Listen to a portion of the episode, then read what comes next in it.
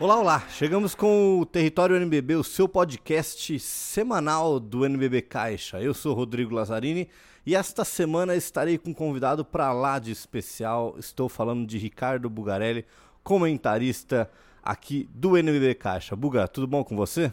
Tudo bem, Lazzarini? Um prazer fazer parte do Território NBB. Um grande abraço a todos. Exatamente. Buga, hoje nesse programa vamos ter um dos debates mais do que especiais. Vamos falar da LDB, que tivemos a coroação do Pinheiros, mais uma vez campeão nessa, nesse último final de semana. Vamos falar sobre o torneio Integração que aconteceu lá no Nordeste. Vamos falar um pouquinho de America Cup, Champions League. Uma entrevista muito especial. Temos muitas coisas para falar nesse episódio.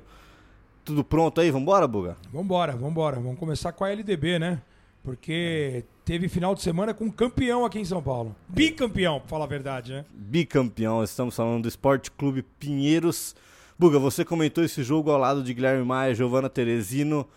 Como foi, assim, como foi esse, esse jogo? O que a gente pode resumir e principalmente destacar? Porque o como você falou, né? O Pinheiros venceu na temporada passada também a LDB e esse ano vem se consolida ainda mais com o Davi Pelosini no comando da equipe, né?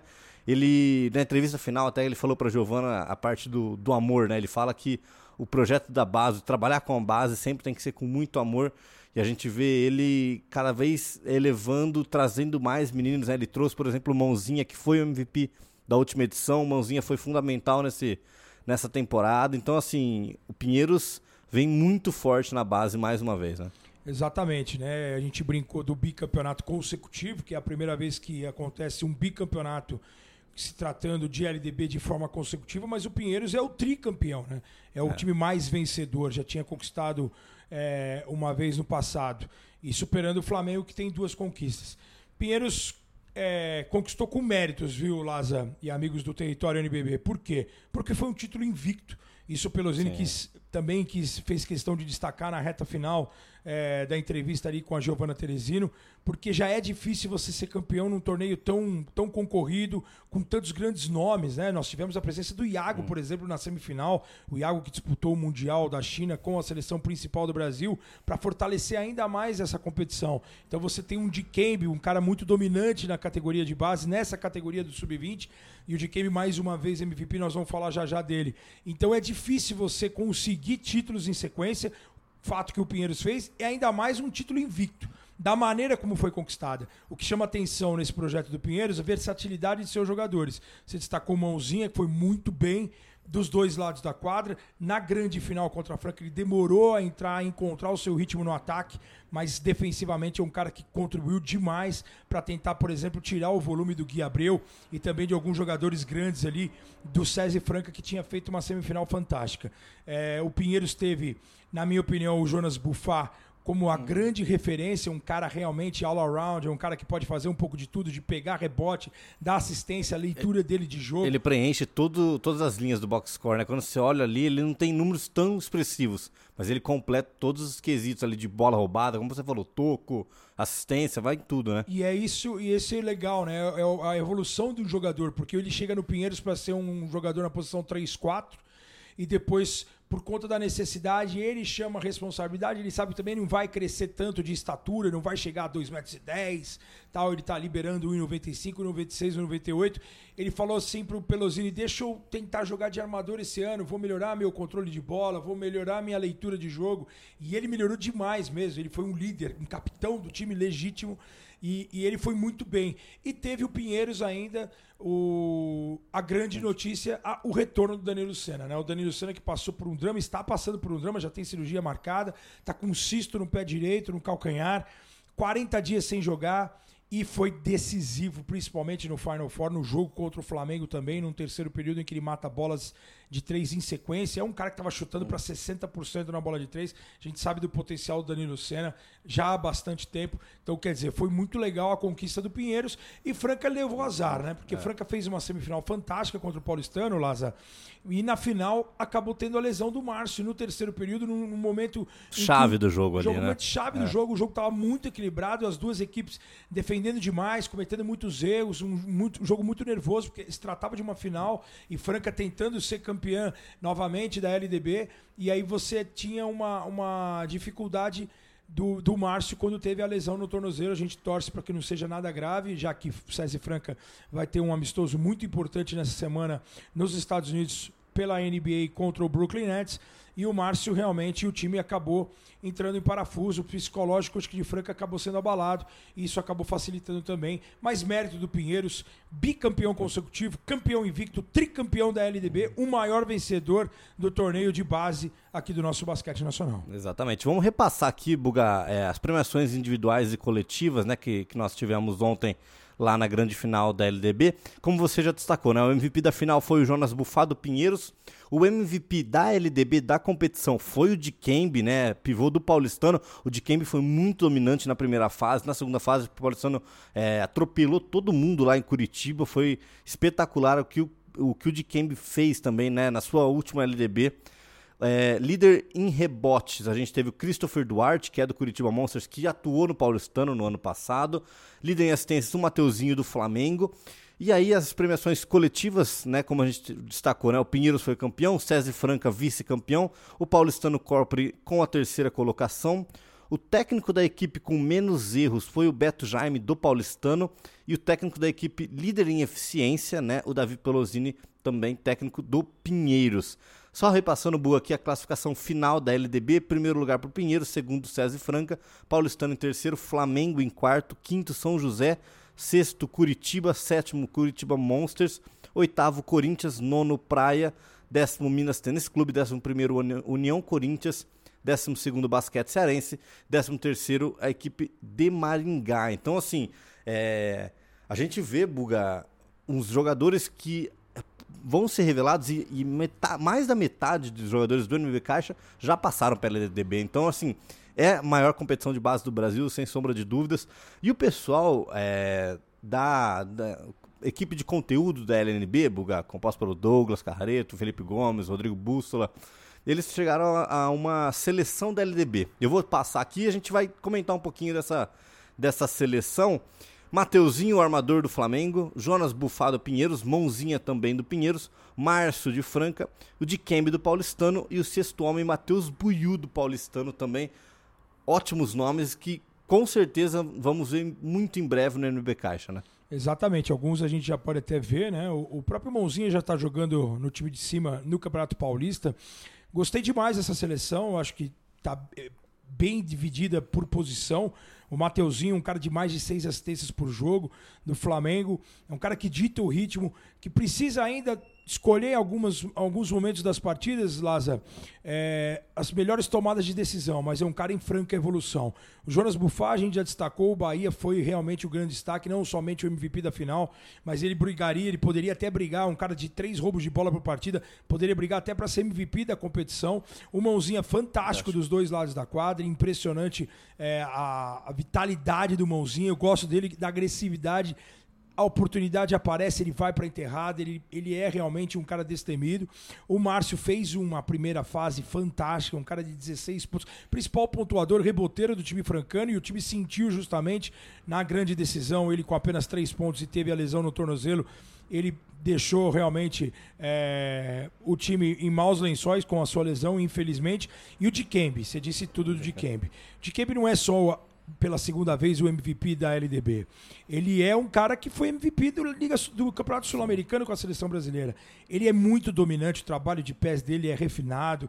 Ele é um cara que gosta de jogar de costas para cesta, tem um, um, gancho de esquerda também muito importante. Gosto demais do Dikembe e da ele com a cabeça no lugar é um cara que vai poder ajudar até o time de cima do Paulistano. Muita gente falando que o Dikembe poderia sair, muita gente atrás do Dikembe, propostas de outras equipes porque é realmente um cara diferente para essa idade. Sexto homem o Matheus. O Matheus fez uma partidaça contra o Flamengo na disputa do bronze. O Flamengo de novo pelo segundo ano seguido perdendo o bronze, tinha bate perdido para o Palmeiras. Né? É. Bate na trave de subir no pódio, mas coloca o Mateuzinho, por exemplo, na líder em assistências na competição. E o Matheus foi muito bem. Eu acho até que se o Matheus tivesse sido utilizado mais no jogo contra o César Franca, o, o, o, Paulistano poderia ter chegado na sua terceira final consecutiva. Eu acho que é uma seleção muito legal.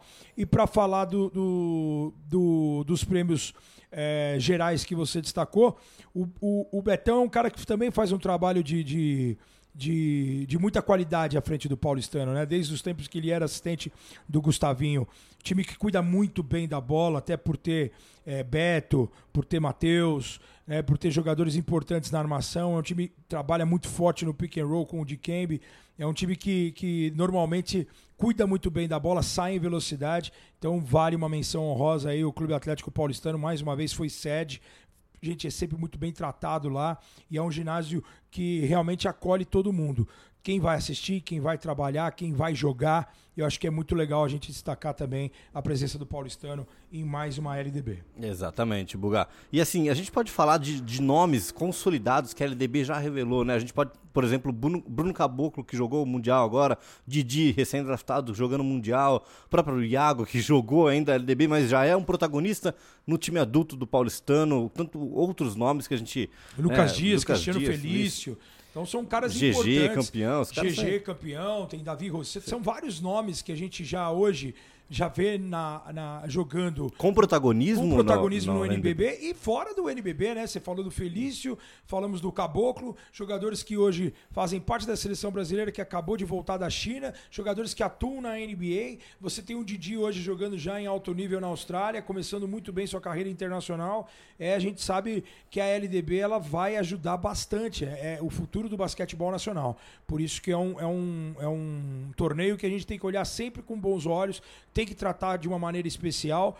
Prova disso, Laza, é que todas as equipes do NBB, num futuro bem próximo, terão que ter um seu time da LDB. E a gente vê, por exemplo, você citou aí o top 8, duas equipes da cidade de Curitiba, né? O Ciclo Militar de Curitiba e o Curitiba Monsters. Ou seja, você vê um, um estado que está voltando para o NBB agora através do Pato Basquete, mas com muita preocupação na base. Isso é muito legal. Fora o Maringá, que também fez parte dessa última LDB. Exatamente, né? Nesse futuro aí próximo de 2021, então todas as equipes do NBB Caixa terão que ter um representante na LDB. A LDB tende a crescer cada vez mais. A gente fala, né, a maior competição de base do, do Brasil. Então, Buga, fico muito feliz. Eu espero que você tenha curtido muito nessa né, transmissão lá de Guilherme Maia ali. Foi foi legal, né? Esses, esses, dias que vocês passaram, Paulistano. Sem dúvida nenhuma, né? Semifinais, duas semifinais intensas é sempre gostoso você fazer parte de uma final, independente qual seja a categoria, viu, Rodrigo? Então, é, é muito legal para a gente fazer o, trabalha, o trabalho, ver essa evolução dos jogadores, né? Ano após ano, a evolução dos treinadores. E, e foi muito legal. A gente até brincava na, no final da transmissão. Os, o ginásio do Paulistano virou um salão de festas do Esporte Clube Pinheiros, porque pelo segundo ano seguido o time pinheirense sai de lá com o troféu de campeão. O maior rival né, do, do Paulistano. Bom, para a gente finalizar essa parte de, da resenha do NBB, né, barra LDB aqui, tivemos um torneio integração, Bugar, no Nordeste nesse último final de semana, entre a Unifacisa, o basquete cearense e o Minas Tênis Clube. A gente teve o Minas vencendo os dois jogos, né, foi uma atuação dominante.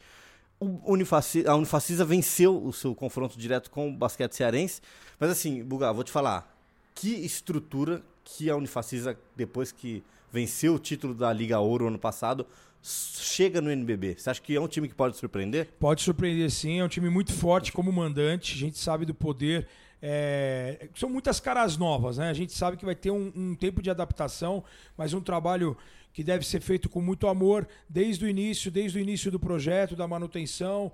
E aí você tem o Filé hoje né, como treinador principal do time, um cara acostumado a trabalhar com jogadores mais jovens vai tentar tirar o melhor de cada um deles. Então tem peças importantíssimas na equipe, como por exemplo o bombaiano Gemerson. Eu acho que é um cara que pode fazer a diferença lá na Unifacisa. E falando um pouquinho especificamente do torneio, o Minas Tênis Clube já surge como um dos maiores favoritos ao NBB, ao lado de Flamengo e Franca, na minha opinião.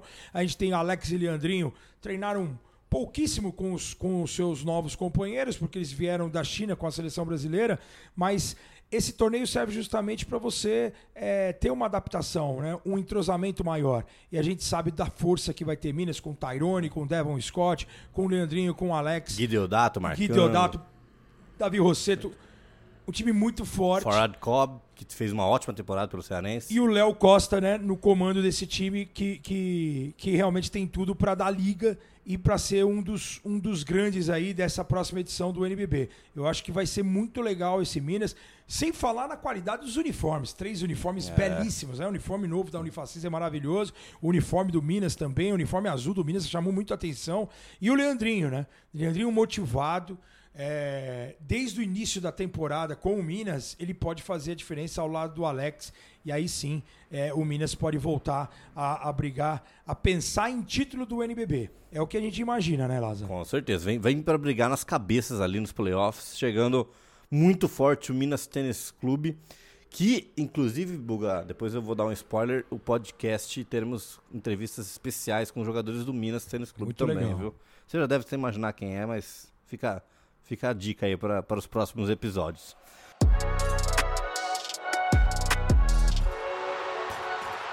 Bom, falando agora do nosso basquete no mundo, queridíssimo basquete no mundo, rolou nessa última semana a America Cup, né, que a seleção brasileira feminina conquistou a medalha de bronze com a seleção comandada pelo José Neto, Bugar. Essa seleção vem forte, hein, para brigar por uma vaga olímpica. É, foi muito legal, né? A evolução é mais um passo dado na direção certa. A gente já tinha falado em relação à conquista do Pan-Americano lá de Lima, em que nós saímos de uma fila de quase 30 anos sem título. Então foi importante aquela conquista e agora sim. Engrenou, né? Agora engrenou. Com a presença da Damires, a Damires espaçando a quadra, uma jogadora de muita versatilidade, de, de muita confiança, jogadora que pode jogar a próxima sexta. No jogo do bronze contra Porto Rico, flertou com o triple-double, matando quatro bolas de três. Fez uma temporada brilhante no Minnesota Lynx e ela veio para somar mesmo, uma jogadora diferente. É um time experiente do Brasil. O Brasil, acho que acabou faltando um, um pouquinho mais de, de, de, de, pegada na reta final, na semifinal contra o Canadá. Foi uma pena. O Brasil poderia ter chegado pelo menos uma medalha de prata. Fez um grande campeonato, fez um grande jogo contra os Estados Unidos, que estava com uma seleção bem forte. Bem forte é. O time americano acabou ficando com o ouro, o Canadá com a prata e o Brasil com o bronze. Mas é importante subir ao pódio, botar uma medalha no peito. E é mais, como eu falei, é mais um passo dado na direção certa. O Brasil agora vai disputar o pré Pré-Olímpico das Américas, sua sede em Bahia Blanca, na Argentina, no grupo ao lado de Argentina, Colômbia e Estados Unidos. Se classificam dois para o Pré-Olímpico Mundial esse pré-olímpico das Américas agora em novembro, Lazar, e o pré-olímpico mundial em fevereiro do ano que vem, e no grupo de Edmonton, no Canadá, teremos Canadá, Cuba, República Dominicana e Porto Rico. Sorteio meio esquisito, é. né? Feito, parece meio que debaixo dos panos, mas a gente tem totais condições, mesmo de enfrentando a Argentina fora de casa. Ganhamos bem da Argentina agora na America Cup, lá em San Juan, em Porto Rico. Então o Brasil, com esse trabalho bem feito do José Neto, passo a passo, na direção certa. Confio muito no Neto e também nas meninas, na Érica, na Clarissa, é, jogadoras importantes de garrafão, tendo essa mescla né, de experiência com o Juventude, com, juventude. com Débora, com Pati. Eu acho que é um time muito legal para a gente ficar de olho e a gente fica na torcida sempre, né? Com certeza, essa vaga olímpica já vamos buscar ela. Buga, na semana passada, quando o Flamengo estava disputando o torneio da D-League lá no Uruguai, né, o D-League Challenge, houve o lançamento da Champions League, né, que é agora a nova Liga das Américas. A gente, no podcast da semana passada, eu até comentei com o Douglas que é, três equipes brasileiras irão disputar, né, o César Franca Basquete, Flamengo e o Mogi das Cruzes também. O que, que você vê de importante nessa mudança que a FIBA faz em relação à competição? Né, agora Champions League, que tem esse glamour, essa competição já existe na Europa, né? É, a gente sabe que é abaixo, um nível abaixo da Euroliga, mas assim, eu acho que para a América, para o basquete nacional, vai significar muito ter essa, essa vaga e a gente lembra também que o Campeonato Sul-Americano continua, né? A Liga Sul-Americana continua existindo. A nomenclatura é muito importante, até para padronizar, né? A gente teve o AEK campeão da Champions League disputando o Intercontinental aqui e sendo campeão no Rio de Janeiro diante do Flamengo. Eu acho que essa nomenclatura vai dar um peso maior realmente com campeões dos principais torneios aqui, com times mexicanos, com times argentinos, essas três potências do basquetebol nacional, Flamengo, Franca e Mogi. Um torneio é, que vai ser disputado entre outubro desse ano e março do ano que vem, com janelas definidas, com jogos na sua própria casa, não com sedes. Formato diferente do que era da Liga, diferente, da Liga é legal das Américas, que você né? aproxima o torcedor de, de, de, de, ir ao ginásio e acompanhar times de ponta de outros países também, não somente num, num quadrangular hum, ou é. numa sede específica. Você vai ter o Flamengo jogando contra times de ponta aqui no Rio de Janeiro, você vai ter Franca jogando em casa contra times de ponta das Américas. Eu acho que é muito legal é, é, essa iniciativa é, de um torneio com a mesma nomenclatura, com a, com a mesma força que tem esse Basketball Champions League lá na Europa. Como você destacou, não chega a ser o mesmo nível da Euroliga, mas aqui o nível vai ser altíssimo. É o maior nível, é o maior, maior nível, nível que tem. Competição isso, internacional, né? E isso é mais importante em relação é, quando o assunto é Américas. Então é a Basketball Champions League Américas, a BCLA é, tem tudo para ser um sucesso. Já é um sucesso antes mesmo dessa bola subir, viu, Lázaro? Exatamente. Tivemos a, a presença do presidente da Liga Nacional de Basquete, né, Coros Manager. Ele estava lá no, no Uruguai no, no, lançamento da Champions League, juntamente com representantes da FIBA de toda a América. Então, Buga, eu acredito que essa competição vem para somar muito. Né? A gente lembra que na temporada passada é, o César Franca conquistou a Sul-Americana né, e garantiu a vaga na Liga das Américas. E foi por pouco, hein? Bateu na trave naquele Final Four também, né? Exatamente, né? É um time muito forte. A gente teve é, o São Lourenço da Argentina como campeão da última Liga das Américas. É um, é um time a ser batido. O São Lourenço Uh, que vai jogar, por exemplo, junto com o César Franca, pré-temporada da NBA. É, então vai jogar contra o Cleveland Cavaliers. O Brooklyn Nets vai receber o César Franca na próxima semana em Nova York. Mostra também a força do basquetebol das Américas sendo é, representado nos, nos jogos de pré-temporada da NBA. Quer dizer, a preocupação também é muito importante nesse momento com esse torneio da D-League no Uruguai, é, em Montevideo, num ginásio belíssimo, com a presença de times europeus como o Bayern de Munique, que foi o, atual, foi o campeão do torneio, com a presença do Flamengo. Presença de Guilherme então, Maia também. Também. e essa, essa, é, é, é esse bate-bola né, das grandes equipes da Europa com a América, essa aproximação que chama muito atenção, que a gente com certeza vai ver com cada vez mais frequência daqui para frente. Exatamente. Bom, a gente vai ficando por aqui, Buga, nesse podcast maravilhoso. Eu queria já agradecer a sua presença aqui, porque logo depois teremos uma entrevista para lá de especial que eu tive a oportunidade de fazer com um cara gigantesco do Cearense. Estou falando do pivô Sualisson. Então, foi muito legal o papo. Queria te agradecer mais uma vez. O prazer é meu, Rodrigo Lazzarini, todos os amigos aí do Território NBB. Um prazer fazer parte desse novo projeto aqui, esse podcast que já é um sucesso muito legal. E que vem a temporada, porque 12 de outubro tá logo aí. Que vem a próxima temporada do NBB com o Sualisson do basquete cearense, com tantas grandes estrelas que nós vamos ter por aí. Parabéns ao trabalho, vida longa ao território NBB. Até a próxima, Laza. Valeu, Bugar. Bom, chegamos com o X1 aqui no território NBB Caixa. Eu estou ao lado do ala pivô Sualisson do basquete cearense. Soares, tudo bom com você? É um prazer falando com você aqui. Ah, um prazer. Sempre bom aí estar com o NBB falando de basquete, falando da história. E vamos nessa aí para mais uma mais um podcast, né? Exatamente. Bom, vamos começar, Soares. Isso aqui é intuito é contar história, a gente falar de basquete, falar da sua vida. E eu queria começar com você, que você falasse um pouquinho da sua infância, né? O que, que você gostava de fazer? O que, que você queria ser quando você, cre... quando você crescesse? Ah, eu sempre acompanhei meu pai jogando futebol, né? Meu pai era daqueles de pelada, jogava futebol de, de bairro e todo domingo era aquela pelada, era aquela festa, aquele churrasco, aquele pagode. Então sempre ele sempre me levava aos domingos que ele que ele jogava e tinha aquela festa, né? E eu como como é, criança, né? O sonho de que jogar futebol, né? Ver meu pai ali atuando amador, mas jogar futebol. A primeira, primeiro sonho assim com o esporte, primeira vontade de ser alguém é, ser jogador de futebol, ver meu pai jogando, queria me espelhar nele. Yeah, exatamente. Isso é muito legal, né? Sempre a família, a gente, a gente, eu sempre friso aqui, né? Que a família é uma base de, de tudo, né? Hoje a gente vai falar das, depois que você é pai, então, mas é, o seu pai então foi sua grande inspiração aí, a gente pode falar assim na infância, né? É, exatamente, exatamente. Sempre me colocou pro esporte, sempre me incentivou, né? Uhum. E e é isso. Eu acho que o pai é o espelho do filho, né? Então Sim tem que ser uma coisa boa para para que o filho seja alguma coisa boa também. Com certeza. Você fala muito, né, com orgulho do, do seu passado e seus aprendizados, né? Você, a gente sabe que, que você já foi eletricista. Eu queria que você contasse como foi isso, quem que te levou para uma área dessa de do nada você virou eletricista? Não, era assim, ó. É, eu jogava futsal, né? Até até 2008, né? 2008. 2008 eu tava com 16 anos. Então, jogava futsal na escola. Gostava de jogar basquete na educação física, mas eu treinava na escolinha de futsal, jogava campeonato pela escola, jogava campeonato pelo bairro, e mas eu tava com 1,92. E eu fui vendo que a dificuldade ia aumentando cada vez mais, de acompanhar aqueles jogadores de futsal baixinhos, mais rápidos.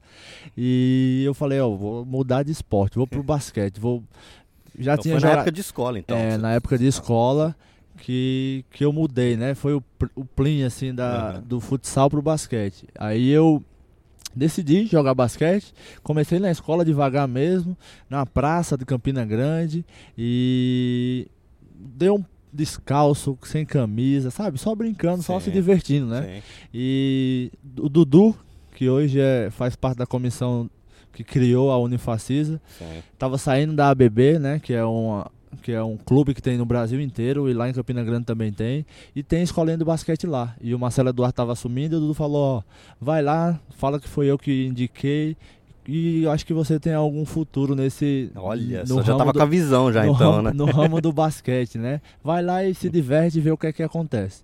E daí então, 2009, eu comecei a treinar, comecei a treinar, ia fazer 17 anos e de lá até agora não parei. Hum, mas teve essa parte da que você foi eletricista. Conta essa história, como que foi? Como da onde que saiu isso daí? É, eu tava com já 19 anos, né? E tinha acabado meu ensino médio e eu venho de família humilde. Eu tava querendo ajudar meus pais de alguma maneira. Não tinha, sido, não tinha me tornado profissional de basquete, que era uhum. o meu sonho, que eu estava em busca. Estava muito novo ainda no basquete. E não, não tinha conhecimento de onde ir numa peneira, onde buscar, sabe? Uhum. E eu sempre gostei dessa parte de energia, tecnologia. E eu falei, meu pai, paga um curso no Senai para mim de eletricista. Por quê? Porque eu conseguia trabalhar e treinar e jogar. Tudo ajudar... ao mesmo tempo. Exatamente, porque eu trabalhava de segunda a sexta numa firma carteira assinada. Trabalhei três meses é, na reforma do Iguatemi, que é um uhum. shopping lá de, que estava lá em Campina Grande. Trabalhei lá na reforma e no final de semana eu ia para a capital jogar o Campeonato Paraibano, o Campeonato Nord, Liga Nordeste, sempre desse jeito. Trabalhava segunda a sexta, sexta à noite pegava não o tinha ônibus. descanso então? Não, mas é como quando você faz aquilo que você gosta, no cansaço não, não conta não, sabe? E foi assim. A, elet, a, elet, a elet, eletricidade, né? Uhum. Entrou na minha vida desse jeito. Eu vi uma oportunidade de continuar trabalhando, ajudando meus pais em casa e continuar com o meu basquete. Sim, então, era uma, uma, via de mão dupla ali. Exatamente, tinha... exatamente. O que você tira dessas experiências, né? Porque assim, é um aprendizado. Você falou, você era novo, né? É, não, isso era novo. É... Eu acho que em busca, né, do que você você você está procurando, do seu sonho, não desistir fácil assim, porque se eu se tivesse desistido, eu acho que eu tava, estaria lá em Campina Grande, trabalhando de eletricista e com a minha vida. Não, não seria uma vida ruim, porque estaria com a minha família, mas não tinha descoberto essa, esse mundo né, do basquete, é. não tinha tido, conhecido minha esposa, não tinha tido meu filho, então eu acho que é cada. Uma coisa puxa a outra. Né? Exatamente, né? são experiências novas e você tem que ir em busca, né? Eu vim para o Ceará, não conhecia um cara, que era o Alisson, que me chamou para ficar na casa dele. E agora já conheço muita gente. já Todo Você ajuda as pessoas que chegam aqui em Fortaleza. Exatamente. Agora, né? Muitas, muitos adolescentes manda mensagem para mim no Instagram, como oh. é, como é. Aí tá tendo peneira, tem base, não tem. Isso é muito legal, porque isso eu fiz com o Felipe. Sim. Antes de eu vir para cá, eu mandei uma mensagem para ele, perguntei também. Isso é muito legal e correr atrás do objetivo, não ficar parado esperando cair do céu que não vai cair não. É, daí não vai nunca, né? E aí você fala, você falou, contou pra gente que o basquete entrou na sua vida 2014, campeão invicto da LDB. Lembra aquele time? Você, é, Davi? Lembro, esse time é. aí, 9-2, eu acho é, que. Geração 9-2. Foi. O que, que, foi essa sensação de ganhar a LDB, que a gente sabe hoje a proporção que é uma, né, a maior competição de base do, do, do país? Isso, e. E a geração 92 foi muito forte, né? Sim. Tanto é que tem muita gente aí, tem Muitos um Feliz, tem NB um Caixa, Caboclo, sim. tem uns, tem uns meninos aí, o Raulzinho. Tem, tem, tem todo esse essa galera aí já jogando, se destacando no basquete mundial, né? Sim. Eu acho que foi um algo muito novo pra mim, muito gratificante. Primeiro ano a gente ficou em sexto, né? Bateu na trave ali, o primeiro ano da equipe, tal, mas foi no- aprendizado, né? O primeiro É. ano foi um ano de aprendizado. e no segundo ano a gente falou, ó, depois a gente foi pra primeira fase, ganhou cinco jogos, foi pra segunda, ganhou cinco jogos, foi pra terceira, ganhou cinco jogos, a gente falou, ó, agora ninguém ganha mais da gente, agora a gente não perde mais pra ninguém. Nossa, o grupo Gente, foi unido. Exatamente. Do, de- eu acho que foi do 15 jogo até o final, era o mesmo espírito, ninguém ganha da gente. A gente virou um jogo em cima do Flamengo em Recife, eu lembro como fosse hoje. 21 pontos perdendo, indo pro intervalo perdendo de 21 e viramos esse jogo porque a gente não queria perder pra ninguém, queria ganhar aquele título invicto. Nossa. Eu acho que foi uma experiência, eu acho que os jogadores, o grupo, né, Davi, Eric, Paranhos, Tadei, todo mundo ali, o Lucas, né, que hoje é nosso assistente aí com, com o Russo, eu acho que foi uma, uma química tão boa, o grupo, assim, a diversão, que eu acho que foi fluindo, foi fluindo, quando a gente olhou, ninguém segurava mais. Já levantaram o não caneco, dava né? mais não. E aí você falou, né? cê- eu queria que você me falasse dos técnicos, porque nesse time era o Spiga que era o seu técnico. Isso, isso. E aí depois você vem, né? Tem essa transição, Alberto Bial com o Russo. Me conta. É. Desse, Como que você. Porque você fala que você vem de uma parte do futebol, que você queria o futebol, que você tem, né? Mas o que, que é esses caras? O que, que eles significam pra você? Cara, eu acho que a oportunidade que eles me deram, né? Assim que eu foi meu primeiro meu primeiro clube, né, de basquete profissional e hoje tá aqui até hoje, eu acho que é muito gratificante. Agradeço muito ah, o Espiga, o Bial, o Daniel, porque quando eu cheguei eu tinha mais contato com o Espiga, né? Uhum, mais é. contato com o Espiga, aprendi muito com ele, assim, as dicas dele. Treinador, não tem nem, tem nem o que falar dele. É. E como ele já vinha muito tempo com o Bial, ele tinha já aquela pegada do Bial parecida, aquela, aquele diálogo, aquela comportamento também, né? Eu acho que o Bial foi um professor para ele, ele foi um professor Sim. pra gente, né? Então quando eu subi subi pro, pro, pro adulto já com o Bial, já tinha aquela confiança, já tinha Sim. aquele jeito de lidar com o treinador. O Bial também com aquele jeito dele espontâneo, né? Mas bem rígido também. Ele é muitas, mas na hora de cobrar também ele chama atenção e fala, e explica. Eu acho que aprendi muito com ele, né? E o Russo também já estava quando eu cheguei ele era terceiro assistente, Assistente, né? Foi para segundo e agora primeiro e a gente vê a evolução dele aí o crescimento como eu tive, que eu cheguei e não sabia nem o que era, treinava três vezes por semana em Campina Grande, aqui eu treinava duas vezes por dia, dez vezes por semana. Então foi um crescimento. Junto com o Russo, eu vi o crescimento dele. A sua história dentro do basquete cearense foi numa crescente também, né? Exatamente. Cheguei no segundo ano da- do, do basquete, do né? projeto, né? Exatamente. E vou para minha sétima temporada, então é, é muito bom ver isso. E ainda aprendo muito com o Russo, né? Sim. Fez uma boa temporada ano passado, com não foi um grande investimento, a gente teve um time mais enxuto, mas mesmo assim ficamos entre os oito primeiros e conseguimos tirar o Paulistano, o atual campeão. Sim. Eu acho que foi muito bom, aprendizado muito grande. E esse ano também já montamos uma equipe, eu acho que está uma equipe adequada para o campeonato e vamos brigar do mesmo jeito que brigamos ano- ano passado para chegar mais longe ainda. Ah, com certeza. E aí, nessa parte do basquete, qual que foi o momento mais marcante da sua carreira? Cara, dentro de quadra. dentro da quadra.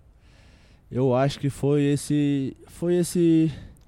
Uma, uma Essa que eu LDB. senti. Não, a LDB foi uma, uma coisa muito marcante também, mas eu acho que o meu primeiro jogo contra o Marcelinho, que era um cara que eu via na TV. Marcelinho Machado. Exatamente. E eu acho que o último jogo que a gente jogou lá no Rio, eu pedi uma, peguei uma camisa da torcida, mandei ele autografar, ele dedicou pra mim. Eu acho que foi uma emoção muito grande, eu tremia muito em quadra, assim. no final, pedi pra tirar uma foto com ele, agradeci. Mas eu acho que foi essa sensação de ver o cara pela TV e depois estar jogando com ele, assim. É uma coisa espetacular que me marcou muito, sabe? E... Esse basquete proporciona. né? É, exato. Fantástico. Isso mesmo. E eu acho que foi uma das emoções muito grandes. Também, a primeira vez que o time passou das oitavas de finais, né? Aham. Contra o Pinheiros. Pinheiros, É, Lá no, no Sarazate jogaram, né? exatamente, foi. Aquele Foi jogo lotado, Perdemos o primeiro né? jogo no Paulo Sarazade, ganhamos dois jogos lá em São Paulo, ganhamos o quarto jogo aqui. Eu acho que foi a primeira vez que o basquete cearense passou de fase assim, foi espetacular. É mais um momento assim que o basquete cearense marcou na minha vida que vai ficar para sempre. Nossa, é muito. Até arrepia lembrar desses jogos. Só, só a gente vai falar um pouquinho fora de quadra aqui. Você também é fotógrafo, você tira fotos. Eu queria que você contasse que momento que a fotografia surgiu na sua vida. Você se espelha em alguém ou você fala, meu, eu vou, vou chegar aqui, vou tirar uma foto do Porto Sol aqui na Praia do Futuro, em Fortaleza, pegar esses. É, a paisagem em Fortaleza não É, falta, né? Mas como, é. como que a fotografia entrou na sua vida? Assim, eu sempre gostei de fotografia, né? E acho que uns quatro anos atrás aí eu comecei a me interessar mais, né? Uhum. É, o Stefan, que é o Sim, é o fotógrafo, fotógrafo, né? daqui. Premiado duas vezes o melhor fotógrafo do NBB aí, o cara dispensa comentários. Ele sempre vinha nos treinos aqui, cobria os treinos pra, Aham. pra mídia do basquete cearense. E eu sempre curioso, tal, pegava a câmera, perguntava, ficava de olho. E foi daí que foi surgindo, foi surgindo. E eu, Stefan, qual a câmera que eu que eu compro agora, assim, pra iniciar, eu quero uma semi-profissional e vai. Aí comprei uma T5i, fui, comprei uma lente, ele ia me acompanhando, eu ia começando a tirar foto, tirar foto de outros esportes, eu gosto de tirar foto de esporte, surf. Ainda não tirei, tive a oportunidade de tirar do NBB, né? É, Porque sempre eu tô tá quadra, tá em jogando. quadra, não tem É, como. mas não tive a oportunidade ainda, mas ainda eu vou ainda tirar uma foto aí, sei lá, jogo das estrelas também, se não tiver jogando, vou estar lá, vou estar cobrindo Pra ver a experiência, né? Mas eu acho que foi isso. Sempre tive a vontade e apareceu um cara que me ajudasse. Sempre fui curioso. A internet também tem muita coisa, né? Então sempre pesquisando, procurando mais e fui evoluindo, fui evoluindo e eu acho que tô sempre profissional aí. Saem umas fotos aí de vez em Ah, quando. Tirou sai. foto minha já, vou te falar que, né, ficou, ficou ok, ficou legal. Eu até lembrei ano passado no Media Day, eu trouxe a câmera. trouxe a Esse ano eu câmera. trouxe meu filho, né? Exato. Já mudou, mas ainda eu continuo com a câmera, tiro bastante foto dele ainda. Você tá fazendo, por exemplo, se, se alguém ligar pra você, ô, Soares, eu quero fazer um freela aqui, um aniversário da, da minha do criança, você não, faz não, não? não, se eu tiver, se for parceiro assim, tiver vai. eu nem cobro, eu vou só Ah. pela diversão, mas eu falo, contrata um fotógrafo e eu vou tirar só, só vou ficar como segundo fotógrafo, só pra, Você come uma coxinha pra e tira uma é, foto. só come- pra, mas é o tempo, é muito corrido, sabe, é muito corrido, e agora com filho, esposa e tudo, é, é bastante, bastante corrida a vida, mas quando aparece a oportunidade, um tempinho ali, eu vou lá, registro minhas fotos, tiro a belíssima paisagem de Fortaleza, que é, É. dispensa comentários, já fizemos uma matéria já, né, sobre Sim, a tá. Um vídeo especial, né? de- é, eu e o Stefan aí tirando foto, comparando as duas fotos. Mas agradeço demais a ele por um cara espetacular, cara, que, que me ajuda, fotógrafo do time aí e tá junto sempre. É, isso é muito bacana. Agora a gente falou quando você era eletricista, falamos de você jogador, falamos de você fotógrafo. Agora eu quero, tem uma barbearia agora do Ah. Quero saber, o que é? Isso é empreendedorismo? Você vai dar curso daqui a pouco? Não, os caras falam que eu sou o Severino do basquete, né? Faz de tudo, né? É, faz de tudo um pouco. Mas não, é assim. Você abriu uma barbearia aqui em Fortaleza. É, eu abri já- uma a S14 Barbearia, ela é voltada pro basquete, né? Se você Ah. chegar lá, é toda tematizada. Tem a foto do Kobe, do LeBron. Ainda Oh. vai ter umas fotos minhas, vou botar uma camisa do NBB auto- autografada pelos jogadores e tal. Mas eu acho que é um público que tá crescendo, o basquete cearense vem aí há alguns anos disputando NBB, o, o, o público tá crescendo e eu vejo vejo que tem muita barbearia com outros temas. E esportivo não tem, né, cara? Um, um tema tão importante, o esporte, né? Sim. E eu não coloquei só basquete. Não, tem um, um pouquinho de cada esporte. Então tem um pouquinho de futebol americano, tem um pouquinho de futebol, tem um pouquinho de, de jiu-jitsu, de luta. Bacana. Porque é com o esporte que a gente consegue transformar crianças, jovens, e isso que eu acredito.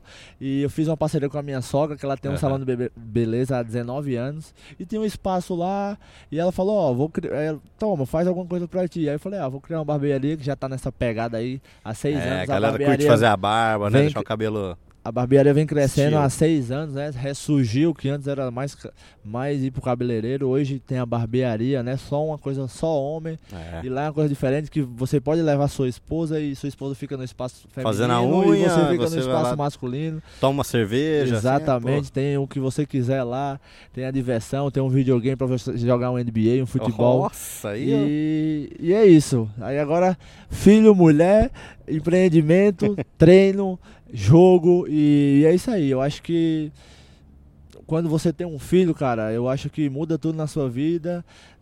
É, as coisas aparecem, você aproveita a oportunidade mais ainda. E Sim. eu acho que é isso. É, um, é uma. Arrisquei nessa área, né? Aham. Vamos ver o que é que acontece, mas eu acho que tem tudo para crescer. Tem a minha sogra que tá me ajudando, Dona Raimundinha. Eu acho que vai crescer aos poucos, tá crescendo já. Já tô vendo o público do basquete cearense. Vou entrar junto com o sócio torcedor. Quem é sócio torcedor vai ter um dica já, então, vai hein? ter um desconto na barbearia S14 Barbearia. Então é, então é isso. É isso. A vida tá bem corrida, mas é assim que eu gosto, é Assim. trabalhando, é lutando que a gente chega onde a gente quer, né? Isso é bom. A última pergunta aqui, ó. A gente vai ter o time de Campina Grande, né? Do Unifacisa Sim, agora. Unifacisa. E você é de Campina Grande, você falou no começo. O que, que significa isso pra você, assim, ver esse basquete no Nordeste crescendo e hoje Campina Grande, que é a sua cidade, com um time no NBB Caixa? Cara, eu sempre. Quando eu saí de lá, né? Antes de eu sair, né? O Dudu já tinha um projeto muito grande, até com o Campinense, que é um time de futebol. Eu cheguei a jogar um ano pelo Campinense ainda. E. Eu acho que fico muito feliz, cara. Fico até arrepiado de falar porque tive lá, sou de lá, comecei a jogar naquelas quadras de Campina Grande, vi o crescimento da Unifacisa, vi começou o Campeonato Paraibano, Liga Campinense, Liga Nordeste, Copa Brasil, eh, Liga Ouro, até chegar no NBB. É, Então os é. caras não deram salto, os caras foram ali ó, na crescente até chegar. Fico muito feliz, muito feliz Muito de bacana. verdade. Torço muito pelo basquete de Campina Grande. Espero que não seja só esse ano. Espero Com que o certeza. projeto continue, continue. Doutor Diego, e, e que é o, que é o, o dono da faculdade, né? Uhum, sim. O filho né, do dono. Então, parabéns para quem tá lá em volta. Fico muito feliz de tá- voltar lá e jogar e ter mais um time do Nordeste, Nordeste, né? é, mais um representa. representante no Nordeste, no Nordeste e é da de onde eu nasci. Com certeza. Então é, é espetacular, só parabenizar e espero que esse projeto e o nosso dure muitos e surjam mais Ex- projetos aqui no Nordeste para ver que para É aí. ver que, que o basquete no Nordeste também existe, entendeu?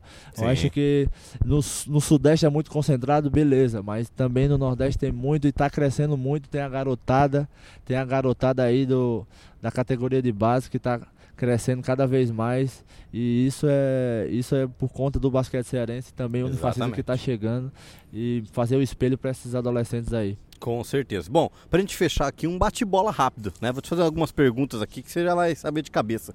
Sua série de TV favorita? É... Narcos, Narcos, é bom. Sua cor favorita? azul, Sua comida preferida? Tudo que tiver carne de sol. Nossa, carne de sol. tem que vir pra cá, tem que comer carne de sol, não tem como, né? Seu melhor amigo? Eu acho que é meu pai hoje em dia. Com certeza. Meu pai sempre foi e sempre teve comigo em tudo, né? Então eu acho que ele é meu. E agora meu filho, né? É, Espero que. Ian lindo. Meu Ian agora. Com certeza. É, seu ídolo? Meu pai também, cara. Meu pai Também? também, é. No, na vida, na vida, né? Na, em, fi, em, família, em trabalho, em tudo, né? Em tudo. Mas eu acho que no basquete o Marcelinho Machado. Ó, Marcelinho ele é sua Machado. inspiração no basquete, Marcelinho? Foi, cara. Eu sempre vi ele ali na seleção brasileira, o auge dele no Flamengo ali, fazendo aqueles aquelas cestas impossíveis em cima de dois, três caras, com aquele arremesso espetacular. Eu acho que o cara que eu me espelhei nele, vejo que hoje ainda ele tá trabalhando com basquete, o cara foi ídolo, é ídolo aí por muito tempo. Por, por- muita gente poderia largar o basquete, ah, Bus, não, tá lá com aquela escolinha dele lá no Rio de Janeiro, acompanho, muito legal aquela, aquele projeto nas escolas públicas, né, É. que ele tem. Acho que é espetacular.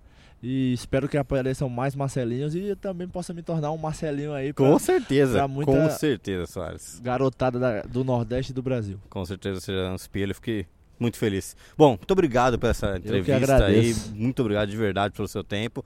É, espero que você tenha curtido esse papo aí. Vamos Vida longa ao basquete Vida cearense. longa, vida longa e vamos lá para mais um NBB aí. Espero que tenha jogos espetaculares e uma novidade, né? Todos os jogos transmitidos. Oh, Aí, sim. aí vai ser legal, vai ser legal. É muito bom. Sempre a família tá acompanhando os amigos, então É bom. cada vez mais divulgando aí o basquete no Brasil. Muito bem. Muito obrigado, Soares. Um abraço. Valeu, um abraço.